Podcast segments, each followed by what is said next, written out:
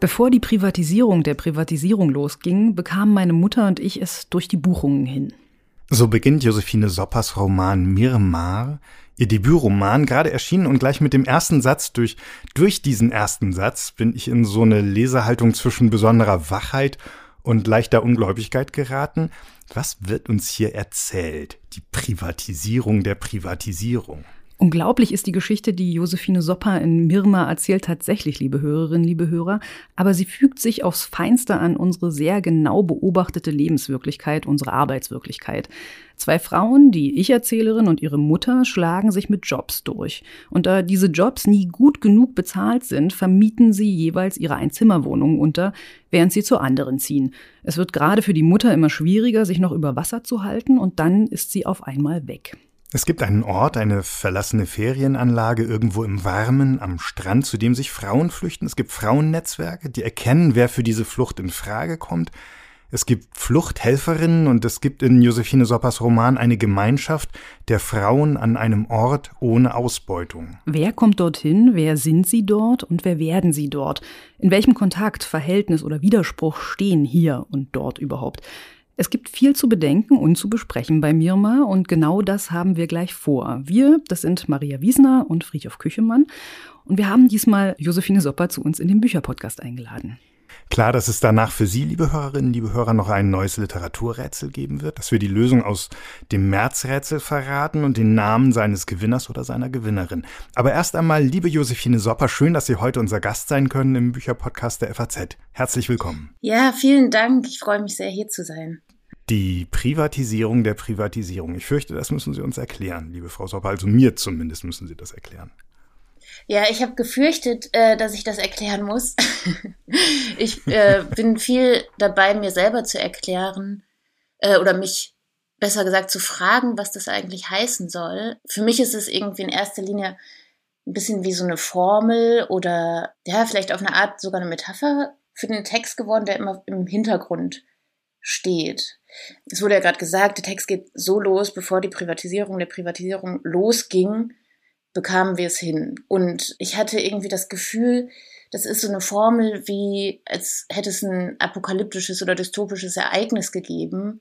Aber das Ereignis ist eigentlich die Privatisierung der Privatisierung, also ein sehr abstrakter Begriff, der eine Kette aufmacht. Also ich hatte mal das Gefühl, es könnte auch die Privatisierung der Privatisierung der Privatisierung sein. Und für mich ist das eine Verschachtelung und eine Form oder irgendwie eine Denkformel, die im Hintergrund steht, die verschiedene Sachen aufmacht. Zum Beispiel, es kommt im Text auch nicht mehr oft vor, aber es gibt so leise Hinweise, dass, dass da dranhängt in so eine Verkleinerung oder Privatmachung der eigenen Schuld an den prekären Umständen. Also das äh, kommt einmal zur Sprache äh, in Bezug auf die Mutter. Ähm, genau. So habe ich es mir dann letzten Endes auch selbst erklärt, dass es sozusagen ein sich einfügen darin, dass bestimmte Sozialleistungen beispielsweise oder ähm, Sicherungsnetze, die es gesellschaftlich gibt, nicht mehr bestehen, ähm, weil öffentliche Strukturen privatisiert worden sind und mit der Privatisierung der Privatisierung finden wir uns sozusagen damit ab. Mhm.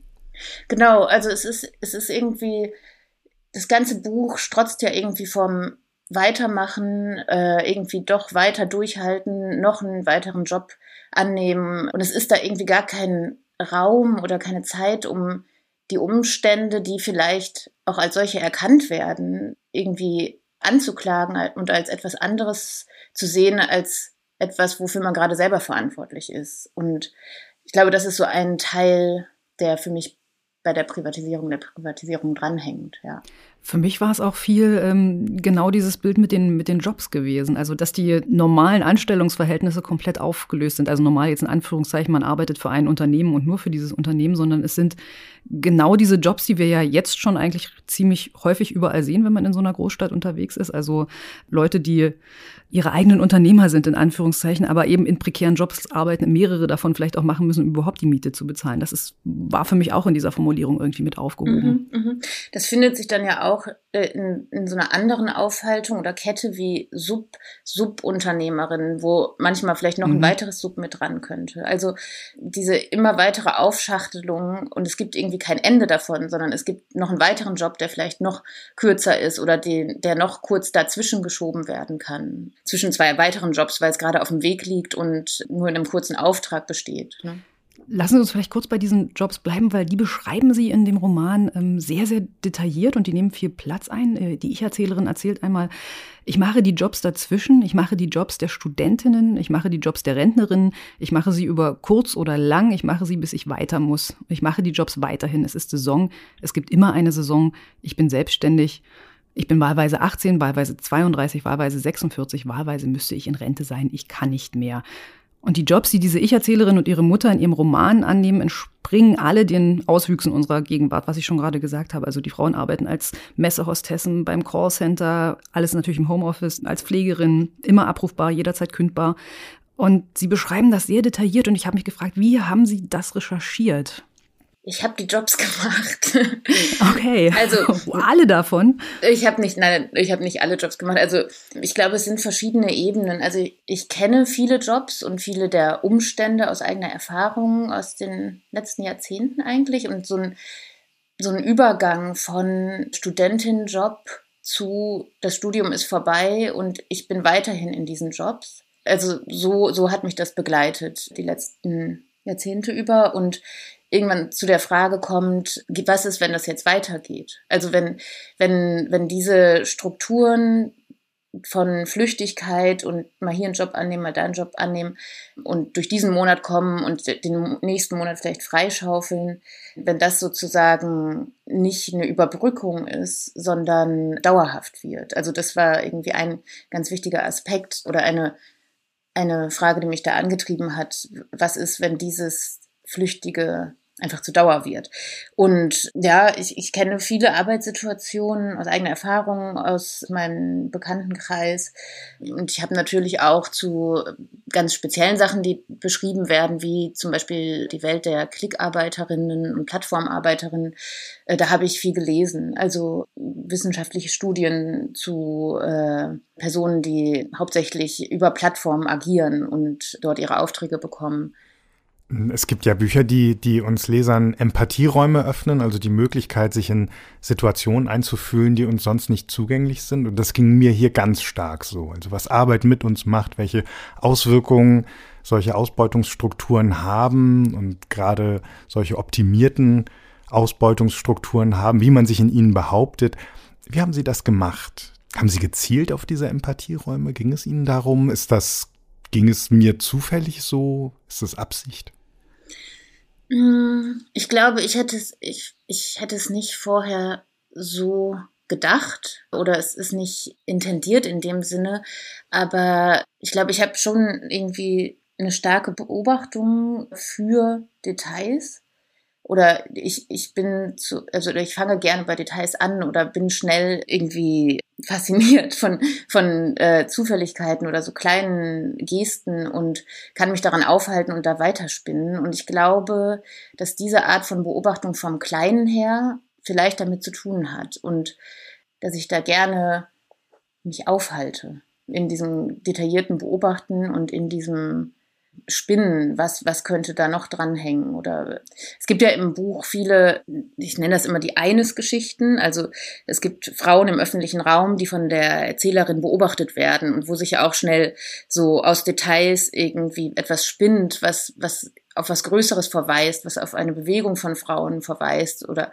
dass da irgendwas im Gange ist, ähm, was aber eigentlich auch nur ganz normale alltägliche Beobachtungen im öffentlichen Raum sein könnten. Und ich glaube, irgendwie an diesem Grad oder so bewege ich mich gerne. Oder vielleicht, vielleicht hat es damit zu tun. Gab es denn einen konkreten Anlass oder ein konkretes Ereignis, eine konkrete Geschichte, die Sie bei diesen kleinen Beobachtungen gesehen haben, wo Sie dann gemerkt haben, ah, jetzt wird es ein Roman, jetzt muss ich darüber anfangen zu schreiben, jetzt gibt alles, was ich beobachtet habe, einen, einen Sinn? Hier geht's los? Mm, also ich, nee, ich habe eigentlich, die Beobachtungen haben sich so nach und nach eingesponnen, aber eigentlich hatte ich ganz konkret diesen Ort, der, der Ort der Mutter. Also es, äh, Sie haben das eingangs beschrieben, dass die Mutter an diesem etwas unwirklichen äh, Erholungsort am Strand ist. Und ich habe angefangen, weil es war so zu Beginn von Covid und ich habe irgendwie ein Hobby, dass ich äh, sowieso gerne auf Google Maps reisen gehe und dort einfach auf so, ähm, also einfach im 360 Grad View, Google Maps View umherlaufe und irgendwie versuche, spannende Snippets zu finden oder mich umschaue. Und ich hatte dort so ein äh, Stück Strand mit einem Stück Strandmobil gefunden und hatte das gescreenshottet und es war irgendwie die ganze Zeit im Hinterkopf. Und ich, von diesem Ort, eigentlich von diesem Screenshot aus, eigentlich habe ich angefangen zu schreiben und hatte irgendwie das Gefühl, ich muss zu diesem, zu diesem Strandort zurück. Also der, der hat mich irgendwie selber fasziniert, dass ich gemerkt habe, ah, ich, ich will da irgendwie was weiterschreiben, da entsteht irgendwie eine Welt.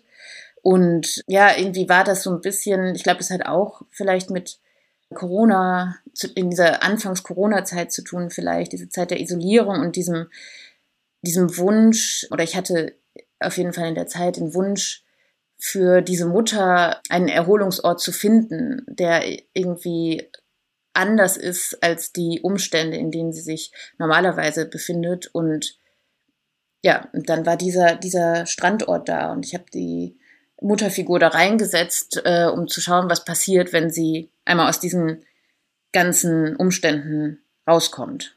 Und von da aus hat sich das dann eigentlich gebildet, diese Welt und dann auch die Arbeitswelt drumherum. Also diese, es besteht ja aus einer Abfolge zwischen dieser Strandwelt und den wechselnden Jobs der Erzählerin.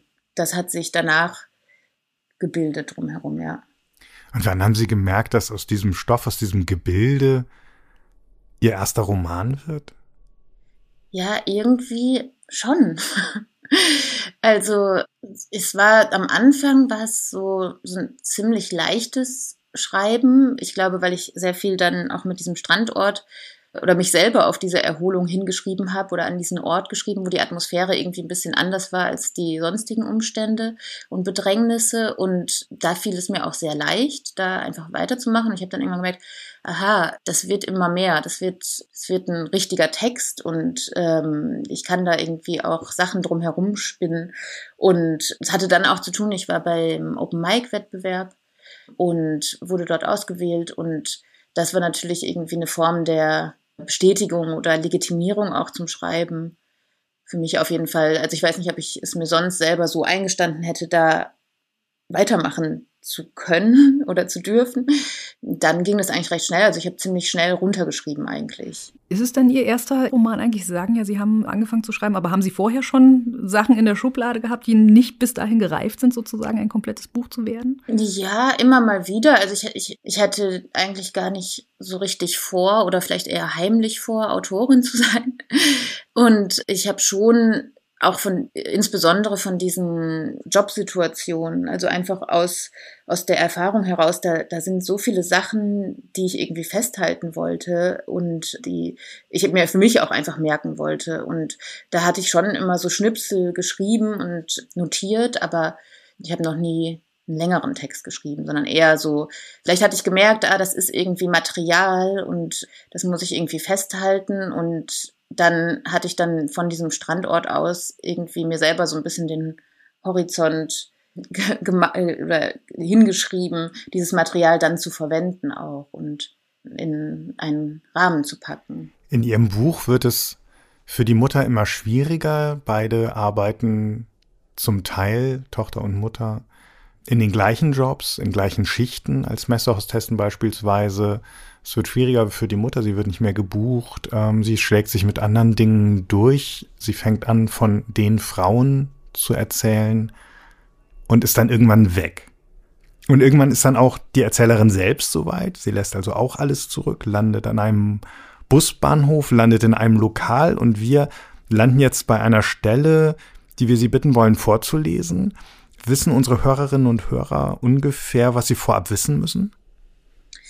Ja, das war eigentlich schon also eine knappe, aber ganz gute Einleitung. Genau, wir sind jetzt in der Bar. Es ist so, dass die Erzählerin, die in der Bar gelandet ist, vorher ziemlich lange durch die Stadt geirrt ist. Also sie hat einfach die Wohnung verlassen von einem auf einen anderen Moment in so einem Impuls, der schon ein halber Zusammenbruch oder Aufbruch ist. Also sie kann nicht mehr arbeiten, sie ist überfordert in einer Tabelle in einem, der Jobs und hat einfach die Wohnung verlassen und ist jetzt zum ersten Mal, nachdem sie durch die Stadt geirrt ist, unter Menschen in einer Bar und daraus würde ich jetzt vorlesen.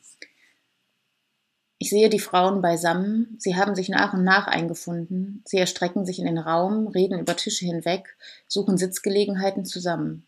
Ich will so sein wie sie, ich will bei ihnen sein, ich will nicht von ihnen wahrgenommen werden, ich will einfach dabei sein, ohne eine Prüfung. Eine sitzt mir im Rücken, sie dreht sich beim nächsten Mal, als ich von der Bar komme, zu mir um und spricht mich an. Ich will zuerst alles abwimmeln, ich habe gar keine Kraft für ein Gespräch, ich will allein sein, so schlecht es mir damit auf meinem einsamen Platz geht. Ist es das, was ich will? Oder ich muss einfach so tun, als wäre es das, was ich will, um zu verbergen, dass ich einsam bin? Das lässt sich ja nie wirklich unterscheiden. Sie jedenfalls scheint für diese hundert Vorbehalte mir selbst gegenüber keine Wahrnehmung zu haben und spricht drauf los. Es ist immer schwieriger, jemanden ausfindig zu machen, als man denkt. Es ist immer schwieriger, nichts zu tun, als man denkt. Es ist immer schwieriger, irgendeinen Unterschlupf zu finden, als man denkt.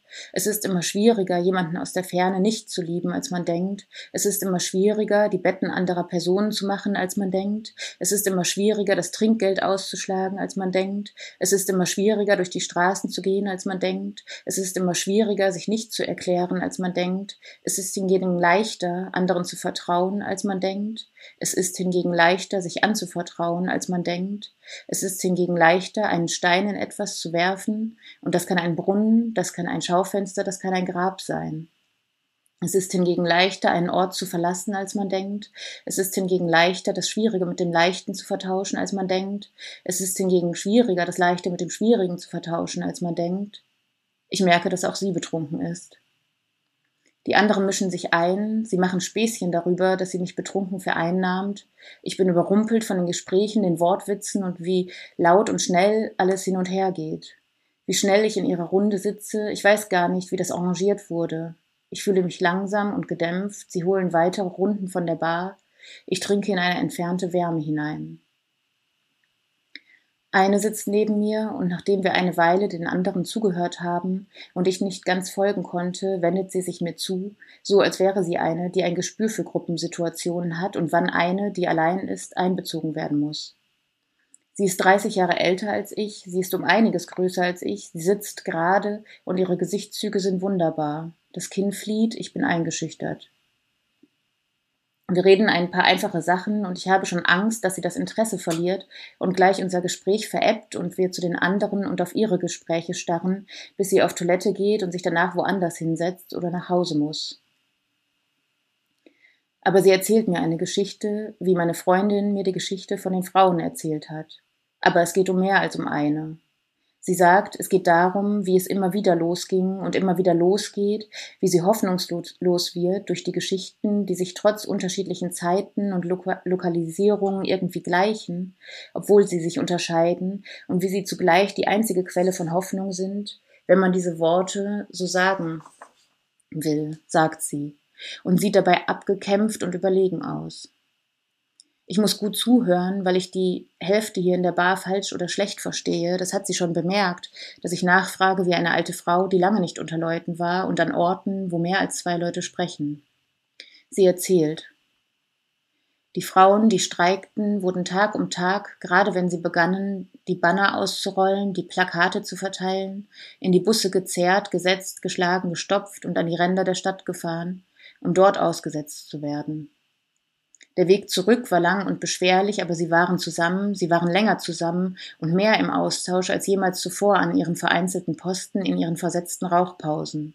Sie verzichteten nach und nach darauf, Banner zu gestalten, die ihnen Tag um Tag wieder weggenommen wurden, bevor sie jemand entziffern konnte. Sie stimmten nur noch das Lied an, das sie auf der langen Route vom Stadtrand her jeden Tag übten, die Verantwortlichen für die tägliche Verschleppung zur Zerstreuung des Streiks kamen nicht auf die Idee, sie vereinzelt an den Rändern abzusetzen. Vielleicht kamen sie auf die Idee, aber es hätte länger gedauert und sie hatten die Anweisung nicht. So ging es Tag um Tag, Woche um Woche, wurden sie etwas weiter hinaus transportiert, in noch unwirklichere Zonen, in Zonen, von denen man immer schlechter wegkam. Sie hatten schon Proviant dabei, sie waren gewappnet. Manchmal demütigten sie die Verantwortlichen, die sie aussetzten mit einem Witz über die Umgebung oder wünschten ihnen einen schönen Tag. Sie sagten bis morgen, und dann war da das Gelächter der Gruppe von ausgesetzten Frauen und das Gelächter ging über in das Lied. So wird es berichtet. Der Bericht lässt einige Formen von Gewalt, die den Frauen von den Verantwortlichen und ihren Familien, zu denen sie nach dem täglichen Marsch zurückkehrten, zugefügt wurde, aus. Er lässt aus, dass nicht alle Frauen jeden Morgen zum Streikposten zurückkehrten, um für diesen Tag verschleppt zu werden. In dieser Auslassung liegt der Grund, warum sie eines Tages nicht zurückliefen, nachdem sie abermals ausgesetzt wurden, abermals ein paar Kilometer weiter entfernt. Sie gingen nicht zurück in die Stadt, sie brachen auf, sie gingen scheinbar ohne Verabredung. Vielen Dank. Gerade bei der Geschichte in der Geschichte, die wir hier gerade gehört haben, also bei den Frauen, die kollektiv in den Streit treten, die sich Anforderungen und Konventionen verweigern, habe ich und haben wir an ein altes äh, Motiv in der Literatur denken müssen. Ähm, denn schon Aristophanes hat ja geschrieben in Lysistrata von so einer Machtverschiebung, von der, von der Macht des weiblichen Kollektivs. Bei ihm sind das Frauen, die sich den Männern verweigern, um einen Krieg zu beenden. Und wir haben uns gefragt, spielten solche alten Legenden auch mit hinein in die Konzeption Ihres Romans? Ähm, nee, eigentlich nicht. Also vielleicht in so einem unbewussten Gedächtnis über diese Geschichten, aber nicht, dass ich mir jetzt konkret da ein Vorbild genommen habe.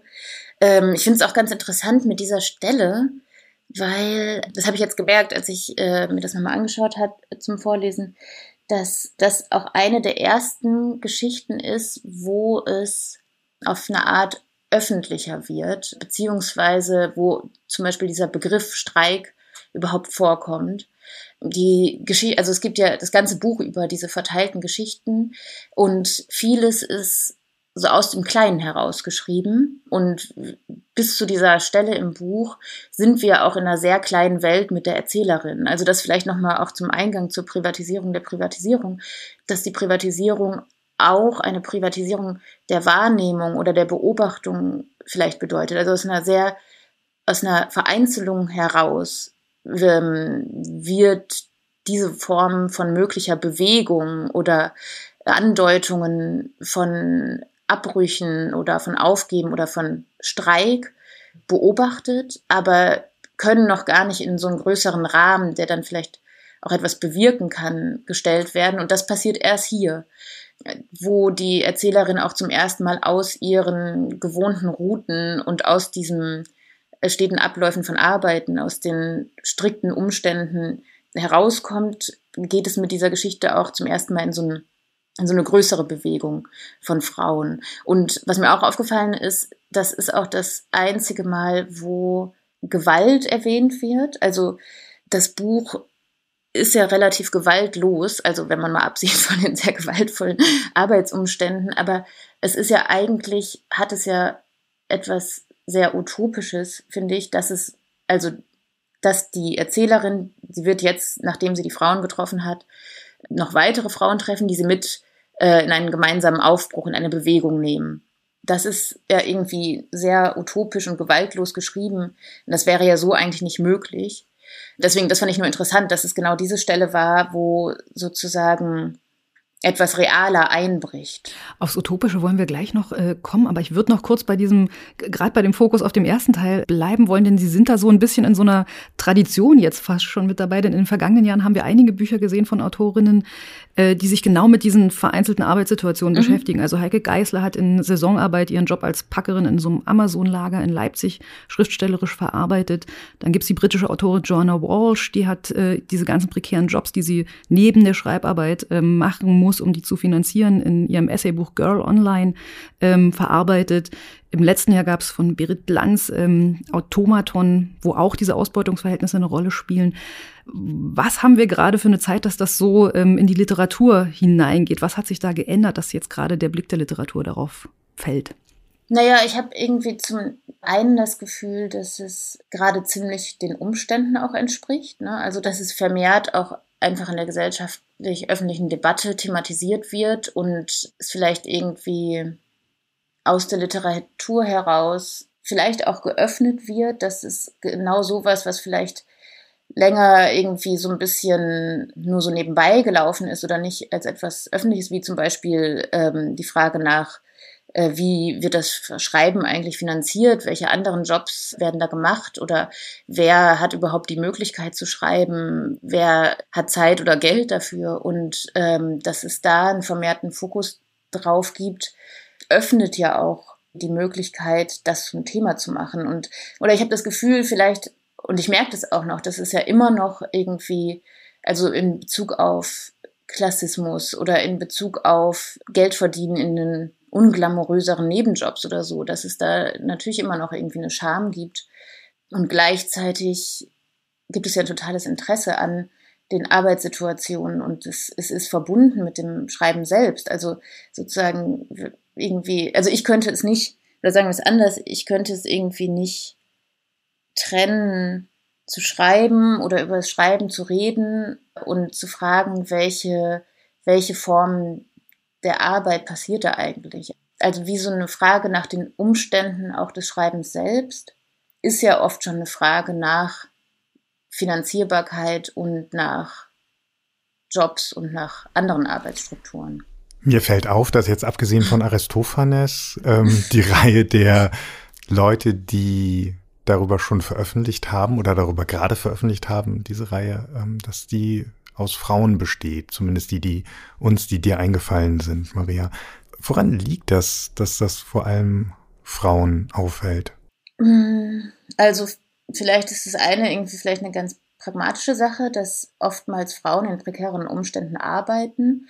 Zum anderen glaube ich aber auch, dass es irgendwie mm, was mit einer gegenderten Form von auf sich selbst blicken und die eigenen Umstände als Teil von gesellschaftlichen Verhandlungen oder auch als Teil von einer künstlerischen Verhandlung mit einzubegreifen. Also mm, das ist vielleicht irgendwie so eine irgendwie aus der Not heraus ähm, besser geschulter Blick dafür ist, sich selber aus den Umständen heraus zu verstehen und die dann auch mit reinschreiben zu können in das, was man künstlerisch tut. Also ähm, ja, doch. Ich Kann ich was mit anfangen? Okay. Ja.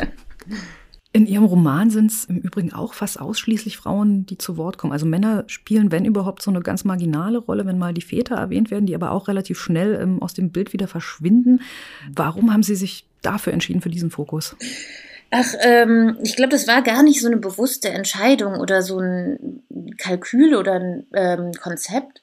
Das ist einfach so passiert. Vielleicht genauso wie gerade die Frage nach, warum äh, finden sich mehrheitlich von Frauen geschriebene Bücher zu diesen Themenkomplexen, dass das einfach ähm, aus den Umständen heraus passiert ist. Ich habe das dann auch irgendwann gemerkt, ah, äh, hier gibt's keine Männer, fand es dann aber auch nicht so schlimm und habe dann an manchen Stellen gedacht, ah ja, ich will aber auch nicht, dass es so wirkt, wie äh, ich lasse, ich, ich schließe die hier gerade ganz aus, ähm, dass das irgendwie dann dadurch so übermäßig zum Thema wird oder so, äh, durch so einen kompletten Ausschluss. Und also es kommen dann manchmal männliche Formen in kurzen Beobachtungen vor. Und es gibt natürlich Chefchen auch.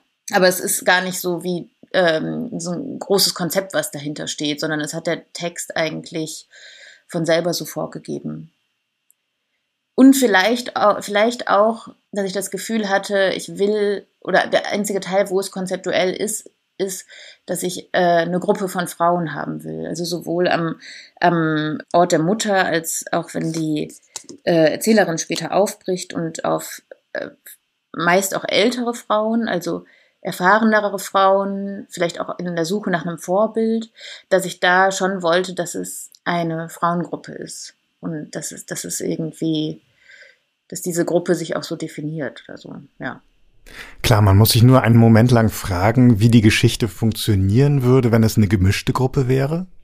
Also was für Dynamiken dann da noch zusätzlich reinspielen würden. Oder, das habe ich mich dann auch gefragt irgendwann im Nachdenken über dieses Buch, ob diese Geschichte funktionieren würde, wenn sie unter Männern spielte. Ja, das müsste dann wohl jemand anders schreiben, aber ähm, so würde die auf jeden Fall nicht funktionieren. nee, würde sie auf jeden Fall nicht. Sie haben gerade im ersten Drittel Ihres Romans so einen auffälligen Kunstgriff bei den Formulierungen und der ist gleichzeitig paradox und sehr konkret. Ähm, da heißt es einmal, wir redeten über nichts anderes als Geld und wir redeten nicht über Geld. Und an einer anderen Stelle, sie sagt die Dinge zu sich selbst, die sie von anderen hören will. Sie sagt die Dinge zu sich selbst, die sie nicht von anderen hören will. Wie sind Sie auf diesen Kunstgriff gekommen? Oh, ähm, ja, also das kann ich schwer beantworten, weil ich es gar nicht so als Kunstgriff empfinde. also ich glaube, was mir, was mir wichtig war, und das drückt sich in manchen Formulierungen und Sätzen aus, eine gewisse Form von Uneindeutigkeit oder von Nicht-Zielsicherheit der Sprache, die ich vielleicht in solchen Formulierungen irgendwie suche. Und ich habe irgendwie das Gefühl, dass ich versucht habe, nicht zielsicher oder nicht glorreich schreiben zu wollen oder das vielleicht auch von selber so passiert. Und ähm, in solchen Formulierungen finde ich das, dass sich das vielleicht, dass sich wieder etwas aufhebt, dass etwas gesagt wird und dass es gleichzeitig wieder aufgehoben wird und nur halb gesagt wird und dass es dadurch so ein bisschen ins Wanken kommt. Also irgendwie ist, ist ja die Erzählerin auf eine Art sehr selbstreflektiert und gleichzeitig hebt sich das auch wieder auf. Und ich glaube, diese Form von Weltwahrnehmung, von alle, alle Umstände durchschauen, sich selbst darin zu reflektieren und gleichzeitig trotzdem nicht aufhören zu können oder weitermachen zu müssen. Ich glaube, ich habe versucht, diese Form von Lebens- oder Welterfahrung in solchen Formulierungen zu finden. Und das fügt dem Ganzen ja auch was hinzu, wenn Sie da das wieder zurücknehmen, dann nehmen sie das ja nicht zurück, sondern sie komplettieren das Bild. Und dieses Wanken mhm. ist dann Teil des Bildes, das sie zeichnen. Das finde ich ganz stark. Mhm. Was hieße denn glorreiches Schreiben, wenn Sie sagen, Sie, sie äh, hätten versucht, nicht glorreich zu schreiben? Ja, ein bisschen komischer Begriff, ne? Aber ähm ich finde ihn vielversprechend. Ich finde vielversprechend ja, manchmal sind, sind meine schnell dahingesagten Sachen vielversprechender als das, was ich dann dazu formulieren kann. Ich glaube, ich habe dadurch, dass das Buch ja die ganze Zeit irgendwo hinzielt oder dass ich versuche, eine Bewegung zu beschreiben und es ja auch von der Bewegung und auch von solchen großen Begriffen wie Aufbruch die Rede ist, ähm, war mir irgendwie wichtig, das so ein bisschen zu unterwandern. Also glorreich wäre für mich in dem Fall, es hat ein konkretes Ziel, es führt dahin und es gibt die und die Abenteuer zu überwinden und dann äh, löst es sich ein. Aber was, was mir wichtig ist, und es wird im Buch ja auch so gesagt, es, es wird sich nicht einlösen. Ne? Also es, das hat ja ganz viel irgendwie mit, mit Zeitlichkeit zu tun. Und darüber habe ich viel nachgedacht, über diese Art von Zeitlichkeit, die in diesen in diesen Weitermachensstruktur von diesen Umständen und von diesen Jobs steckt, also ein auf die Zukunft ausgerichtet sein. Alles geht um die Zukunft, will dahin, strebt dahin. Und gleichzeitig sind die Umstände so, dass es immer nur im, im Jetzt stattfindet. Es gibt gar keine Möglichkeit der Planung. Es löst sich nicht ein. Also ich arbeite jetzt, um dann das zu machen. Ich arbeite jetzt drei Monate diese Jobs, damit ich einen Monat schreiben kann. Also es ist immer diese Um-Zu-Struktur und darunter leiden die Figuren auf unterschiedlichen Weisen im Buch. Und ich versuche vielleicht dem so ein bisschen entgegenzukommen durch die Sprache und durch dieses, das, also was ich dann, genau, wir waren beim Begriff glorreich, ähm, dass, dass ich das nicht mit der Sprache auch noch dahin stützen wollte oder so. Mhm, mh. Ein, ein Ziel hat es dann aber doch irgendwie, mhm. und da sind wir wieder bei dem, was Sie vorhin schon als, als Utopie so ein bisschen mhm. be, äh, beschrieben haben. Denn ich hatte mich bei der Lektüre ähm, zwischendrin gefragt, gerade wenn diese Beschreibungen der Szenen sind, wie die Mutter am Strand und an diesem Ozean utopischen Ort lebt, dann erzählt das ja die Ich-Erzählerin aus ihrer Perspektive mhm. und sagt, meine Mutter ist, äh, geht jetzt aus der Hütte und so weiter. Und ich war mir nicht sicher, entspringt das jetzt nur der Fantasie dieser Tochter am Anfang, als ich das angefangen hatte zu lesen, diese, diese Szenen? Passiert das nur in ihrem Kopf? Stellt sie sich vor, ihre Mutter ist an diesem guten Ort angekommen, weil sie einfach nicht weiß, wo es ist. Und dann stellen wir so peu à peu fest, nein, den Ort scheint es irgendwie zu geben. Es hat dann auch so eine, so eine seltsame, surreale Szene, wo, wo probiert wird, von dem Ort wegzukommen und man irgendwie Ewigkeiten fährt und nicht wegkommt, wo ich schon kurz so an dachte, oh Gott, das ist die Lost-Insel, auf der sie jetzt gelandet sind. ähm, irgendwo ist ein Flugzeug abgestürzt. Genau, und das, für mich war es ein, ein sehr utopischer Blick gerade zum, zum Ende hin. War das Ihnen wichtig, so im, im Horror dieser ganzen Ausbeutungsbeschreibung, die Sie am Anfang haben, irgendwie so ein positives Ende oder einen positiven Moment am, am, im Ausblick sozusagen hinzusetzen, mhm. dem entgegenzusetzen?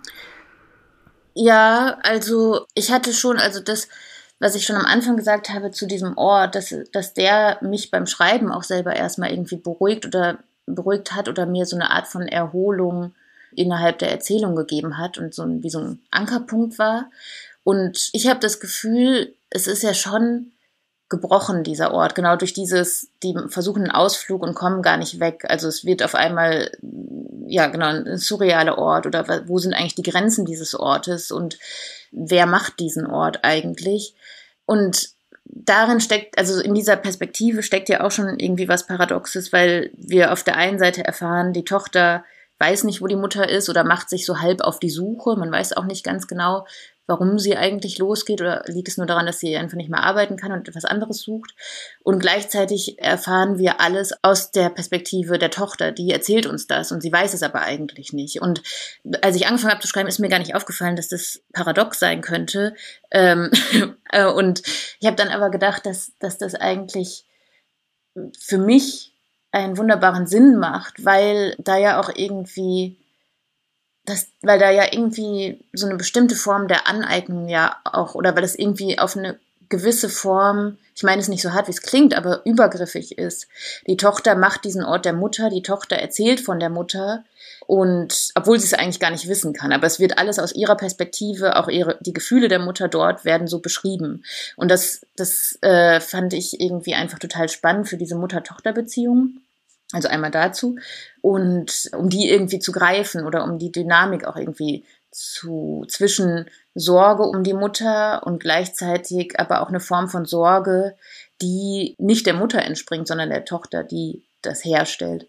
Ja, ich weiß gar nicht, ob für mich das Ende so klar ist. Ich glaube, es bleibt die ganze Zeit über ein bisschen in der Schwebe, äh, wo ist diese Bewegung von Frauen überhaupt hin unterwegs? Gibt es ein Ziel oder sind das unterschiedliche Ziele? Entspricht das diesem Standort der Mutter? Ist das der Ort, äh, wo unterschiedliche Bewegungen, so wird es im Text gesagt, sich hinbewegen? Oder ist das vielleicht doch was ganz anderes? Und was mir aber total wichtig war, am Ende wenn die Erzählerin äh, mit der Gruppe der Frauen unterwegs ist, da schon auch irgendwie schöne Szenen zu beschreiben oder irgendwie so ein bisschen greifbarere Szenen oder ein bisschen, ja, das ist, das ist, ich sag, würde nicht Urlaubsfeeling sagen, aber ein bisschen etwas Urlaubshaftes kommt damit rein und das war mir irgendwie schon für so eine Erleichterung wichtig. Und gleichzeitig wird es immer wieder, ähm, also im Sinne der nicht, nicht glorreichen Sprache aufgehoben,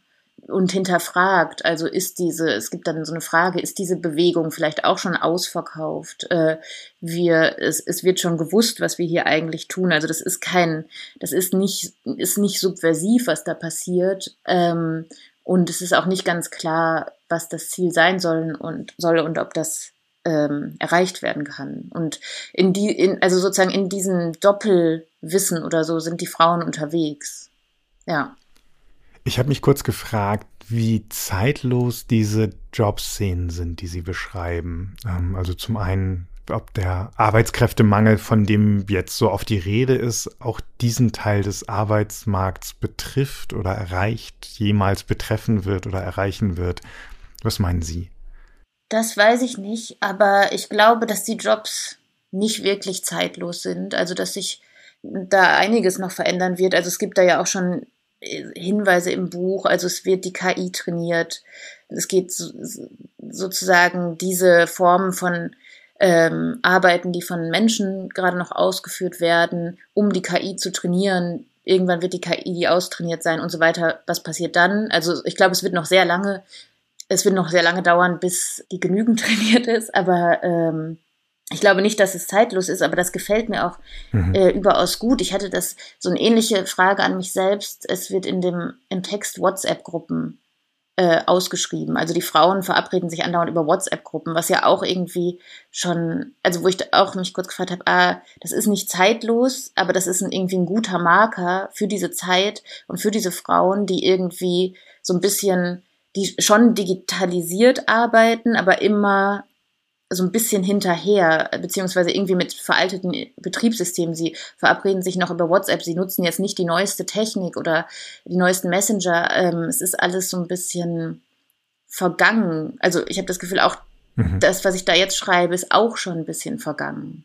Ähm, diese Arbeitssituation. Also sie sind, sie sind aktuell und es sind äh, die Arbeitsrealitäten, aber trotzdem haucht dem ja irgendwie schon so ein bisschen was von, das ist bald vorbei an was, was ich glaube ich irgendwie versucht habe im Text auch so, es gibt immer wieder so Orte der Umnutzung, also wie beispielsweise das Einkaufszentrum, was irgendwie sehr präsent öfter vorkommt, was äh, auf dem ehemaligen Zechengebiet steht, was dann wieder was anderes wird äh, und so weiter und so fort. Also diese Form der Umnutzung von Orten entspricht so ein bisschen für mich dieser, dieser etwas nostalgisch, dieses etwas nostalgischem, was diesen Jobs schon anhängt. Und abgesehen von den WhatsApp-Gruppen gibt es, glaube ich, auch keine, keine Markennamen oder Firmennamen, für die gearbeitet wird, obwohl einem sofort ähm, alle möglichen Firmen einfallen. Also diese, diese Hate-Speech-Filter-Jobs äh, mhm. äh, könnten genauso bei Facebook stattfinden. Diese äh, Frauen, die zwischen privaten Fahrten noch irgendwie schnell jemand mitnehmen und irgendwo hintransportieren wie ein Taxiunternehmen, aber eben kein Taxiunternehmen sind, mhm. sind Uber-Fahrerin sozusagen, aber das, das wird alles sozusagen der Fantasie der, der Leser überlassen, welches, äh, welches Unternehmen da aktuell genau diese Art äh, von Ausbeutung oder Selbstausbeutung betreibt. Ja, ja, das ist ja auch ersetzbar und irgendwie, also das ist klar, genau, das, das passiert ja automatisch, dass diese Markennamen dann aufgefüllt werden oder äh, sofort klar ist, wo, worum es hier geht und ja, ich weiß auch nicht, was ich mit den WhatsApp-Gruppen habe. Die hatten irgendwie sowas so, so was Nostalgisches und vielleicht auch irgendwie so ein, so ein Bild von älteren Personen, die Technik bedienen oder so. Das ist sozusagen diese WhatsApp-Gruppen. ja. Ich fühle mich jetzt ein bisschen alt, weil ich noch WhatsApp-Gruppen benutze. Ich freue mich schon darauf, das meinem Sohn zu erzählen, der auch noch WhatsApp-Gruppen benutzt. Nee, nee, nee, es geht, ich, ich benutze ja auch WhatsApp, aber ich habe das Gefühl, dass es so wie so, keine Ahnung, irgendwie so, so Familienchats oder sowas, dass die immer, mhm. dass das immer WhatsApp-Gruppen sind. Das wäre auch nicht, das ist einfach nur so ein, so ein kleiner Marker. Funktioniert auf jeden Fall. Was würden Sie sagen, was ist wichtiger in Ihrer Geschichte, das Aufbrechen oder das Ankommen? Ja, irgendwie ist es ja auf, auf eine Art dasselbe oder beides gar nicht so richtig. Und ähm, jetzt mache ich wieder den, denselben Trick. ähm, ja, aber ich, also ich glaube, irgendwie ist das auch so, so meine Art, wie ich denke oder die ich mir so beigebracht habe, keine Ahnung. Auf jeden Fall, was, was glaube ich irgendwie, was ich gemerkt habe, eigentlich erst nach dem Schreiben und beim Wiederlesen, dass es ja diese Form von, oder dass das auf jeden Fall mein Ausgangspunkt war, eine, eine Form von Erholung zu suchen oder irgendwie die Frage zu stellen, wie kann überhaupt Erholung oder kann überhaupt Erholung, die nicht irgendwie Wiederherstellung äh, oder kurze Regeneration oder eine kleine Kur, um dann wieder für, für den Arbeitsmarkt zu funktionieren, ist, kann, kann eine Form der Erholung eigentlich möglich sein. Und ich glaube, das steckt so ein bisschen in diesem Aufbrechen und Ankommen drin, weil die äh, Erzählerin kann nur aufhören, also sozusagen das, der Aufbruch ist ja irgendwie ein Aufhören, aufhören zu arbeiten, kann nur mit den bestehenden Strukturen und den Gelernten von Job zu Job, von Monat zu Monat aufhören, als sie zusammenbricht im äh, Kreis der anderen Frauen und dort äh, gepflegt wird und irgendwie wieder hochgepäppelt wird äh, und da irgendwie selbstverständlich einfach dabei sein kann. Ähm, und das ist da ist, dass ich gedacht habe, ah ja, es ist vielleicht irgendwie eine, eine andere Form von Erholung, die wir vielleicht auch erstmal praktizieren lernen müssten und die vielleicht auch sich erstmal gar nicht so nach Erholung anfühlen. Also wie zum Beispiel für die Erzählerin, Erzählerin die Erholung im Kreis von anderen Personen, im Kollektiv, äh, im Austausch erst möglich ist, was ja auch irgendwie Arbeit ist, ne? Also was ja nicht so diese Form von ich ziehe mich zurück und äh, entspanne mich und bin mal ganz bei mir, sondern es ist eine andere Form von Arbeit, aber erst da ist sozusagen das Aufhören und der Abbruch mit den, den bisherig Gelernten und Weitergemachten möglich. Erholung findet man auf jeden Fall beim Lesen. Ähm, deshalb Mirma von Josephine Sopper ist im Aufbauverlag erschienen, hatte 224 Seiten und kostet 22 Euro. Herzlichen Dank für das Gespräch. Ja. Vielen Dank. Vielen Dank auch. Jetzt, wie versprochen, wie angekündigt, wie immer, kommt Tilman Sprekelsens Literaturrätsel für den April 2023 für Sie, liebe Hörerinnen, liebe Hörer. Sie müssen ein bekanntes Werk wiedererkennen und die Nebenfigur, die aus der Handlung erzählt, die erzählt, was sie so alles mitbekommt. Das lesen wir Ihnen gleich vor und wenn Ihnen Figur und Werk bekannt vorkommen, machen Sie mit und gewinnen Sie mit etwas Glück ein Buch. In der Märzfolge hörten Sie den Hauswirt Emmerich aus Ludwig Tieks des Lebens Überfluss. Zu gewinnen gab es ein Exemplar von William Buckfords Träume, Gedankenspiele und Begebenheiten aus der wunderbaren anderen Bibliothek und gewonnen hat Franz Lock. Machen Sie diesmal mit. Um welches Werk und welche Figur soll es im Literaturrätsel vom April 2023 gehen? Eigentlich habe ich nichts zu sagen. Seit mich der Mann aus einem Stück Holz geschaffen hat, sitze ich und lese. Das Buch liegt auf meinen Knien, ich lese und lese, die Augen halb geschlossen, die Hände auf den Block gestützt, auf dem ich sitze. Man hat mich in diese Kirche gebracht, gut so, und mich mit drei Schrauben auf einem Bronzesockel befestigt. Das hätte so weitergehen können, aber die Zeiten sind nicht danach. Ein schmaler junger Mann war in die Kirche gekommen, um diesen Fischer zu treffen. Sie hatten etwas zu besprechen, was mich nichts angeht. Dann kam der Pfarrer dazu, der immer auf seiner Breinprothese humpelt und vor Schmerzen das Gesicht verzieht. Dass ich weg müsse, hat er gesagt, dass die anderen mich abholen wollten. Der Fremde hat dazu genickt. Nachts kam der Fremde wieder, er hatte eine Frau dabei, so schön und so ängstlich. Sie haben mich von meinem Sockel geschraubt und auf ein Boot geschleppt. Von Schweden reden Sie, da soll ich wohl hin, meinethalben. Jetzt sitze ich zwischen ihnen, die Wellen schlagen gegen die Planken, der Mond scheint über uns, manchmal auch ein Suchscheinwerfer.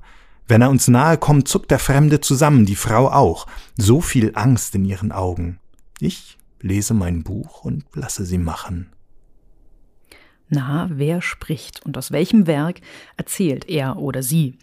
Wenn Sie es wissen oder zumindest eine Ahnung haben, rufen Sie einfach die Seite www.faz.net slash Literaturrätsel, Rätsel mit AE auf und tragen Sie dort bis zum 6. Mai 2023 Ihre Lösung ein. Dort finden Sie auch die Teilnahmebedingungen. Der Rechtsweg ist ausgeschlossen. Diesmal zum Literaturrätsel aus dem April 2023 verlosen wir Ivan Schmeljows Roman Der toten Sonne knapp 100 Jahre nach der Erstübersetzung ins Deutsche neu übersetzt von Christiane Pöhlmann und gerade erst, zeitgleich mit Josephine Soppers Mirma, in der hochgeschätzten anderen Bibliothek erschienen. Der Roman erzählt vom mörderischen Wüten der Bolschewiki im Bürgerkrieg auf der Krim zu Beginn der 20er Jahre. Lesen Sie dieses Buch, wenn Sie den Mut dazu haben, hat Thomas Mann vor 100 Jahren gesagt. Machen Sie mit, sagen wir heute. Die Auflösung, die Bekanntgabe der Preisträgerin oder des Preisträgers und ein neues Rätsel werden Sie, wenn alles klappt, in der Folge vom 28. Mai hören. Bücher-podcast.faz.de, Bücher mit UE auch hier. Sie kennen unsere E-Mail-Adresse, die gilt auch für Anregungen, Kritik und Lob für uns und für die Kollegen Kai Spanke und Paul Ingendey. Bei Instagram finden Sie uns auch als FAZ Bücher, auch hier mit UE. In der kommenden Folge der fünften im Monat April möchte ich mit Tilman Sprekelsen über neue Kinder- und Jugendbücher sprechen. Diese Folge wurde wie immer produziert von David Brucklacher, Kevin Gremmel und Yannick Grün. Danke euch. Uns beide, Maria Wiesner und Friedhof Küchemann, gibt es wieder in der Folge vom 28. Mai zu hören. Für heute sagen wir vielen Dank fürs Zuhören und bis dann. Bis dann.